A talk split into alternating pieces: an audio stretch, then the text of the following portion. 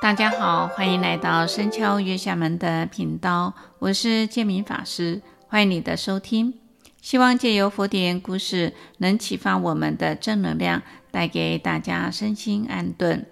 今天要讲的故事是佛度水牛升天缘，出自《百缘经》。佛陀当时在乔萨罗国的时候，带领的比丘们要经过那。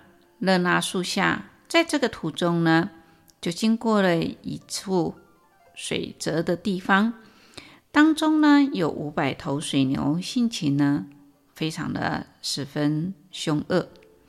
当时有五百位放牛的人呢，远远看着佛陀带着比丘们往这里走来，就这样在会走过这一个啊道路上。就随即大声地喊着：“我愿世尊啊，请不要经过这一个道路啊！这群啊牛当中啊，有一只大恶牛啊，很容易生气呀、啊，常以呢牛角呢来触刺伤人呐、啊。那么只要走过这个路呢，就呢啊非常的艰难呢、啊。佛陀告诉了放牛人说：你们。不必要担心害怕。如果那头水牛呢，心生呢，啊，非常的生气，要来刺伤我的话，我自然知道如何应对。佛陀才刚说完，那只性情凶恶的水牛就冲出去了，翘着尾巴，压低着头，将牛角朝前，以脚大力的刨地，暴跳，怒吼着。朝着佛陀奔去。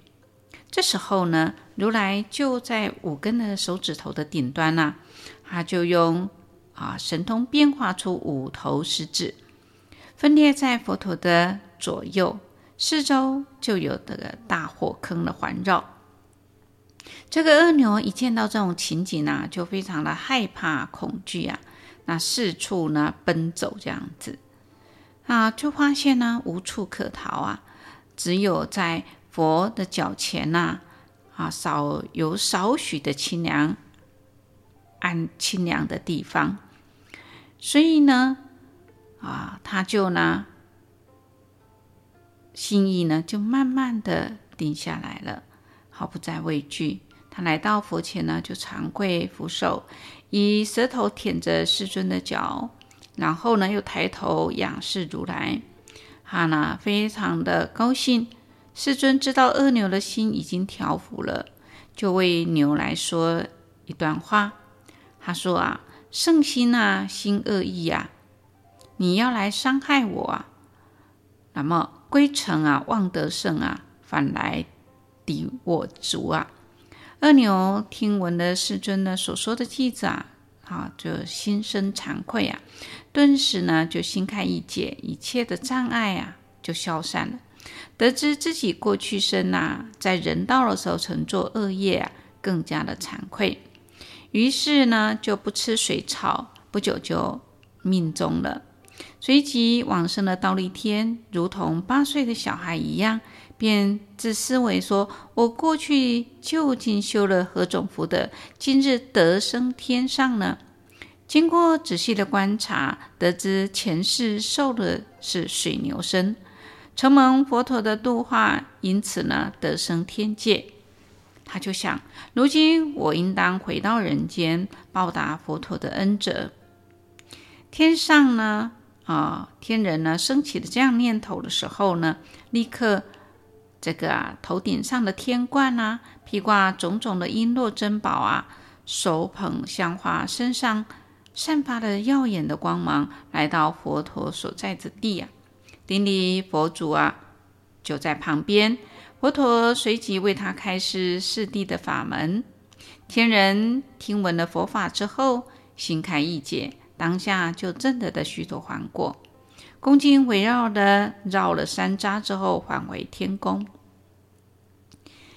隔一天的清晨，五百位放牛人请问世尊说：“昨天夜里大放光明啊，是来自帝释梵天四大天天王，还是二十八部的鬼神大将呢？”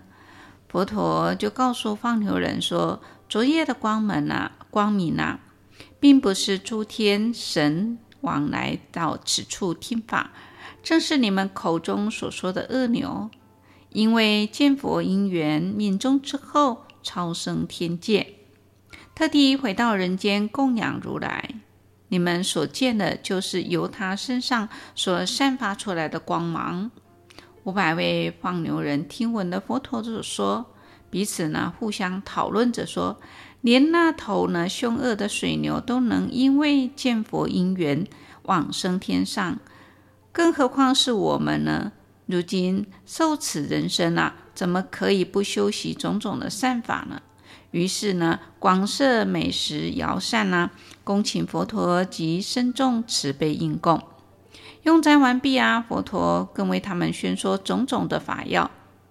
那么五百位放牛人呢，心开意解啊，个个在道法上啊有所体悟，就跟佛陀齐请出家修行啊。佛陀随即的对这个五百位放牛的人说：“善来比丘，他们的须发便自然掉落了，身披法服，当下成为啊出家的沙门。”出家后，精勤的办道，证得阿罗汉果，成就了三明六通、八种解脱，为天上人间所尊敬敬仰。知道这一切的比丘们，请示世尊说：“世尊啊，这头水牛过去生究竟造作何等的恶业，导致此生呢堕入了水牛身？”而这五百位放牛人又修了何等的福德，得以值佛住世出家修行，成就道果？世尊就告诉比丘们：你们想知道水牛及五百位放牛人过去世所造的种种的善恶业因，现在我就为你们来说一个偈子：塑造恶业，善业百劫不休啊！善业因缘故啊，今获如是报啊！比丘们听闻了佛陀所说的偈子后啊，请示佛陀说：“世尊，我们还是不明白啊，水牛及五百位放牛人过去的因缘究竟为何？请世尊呢、啊，为我们再详细的解说啊！”世尊就告诉比丘们说：“你们仔细的听哦，我为你来解说。”世尊说，在贤劫中的婆罗国里面啊，有佛出世，号呢是迦叶。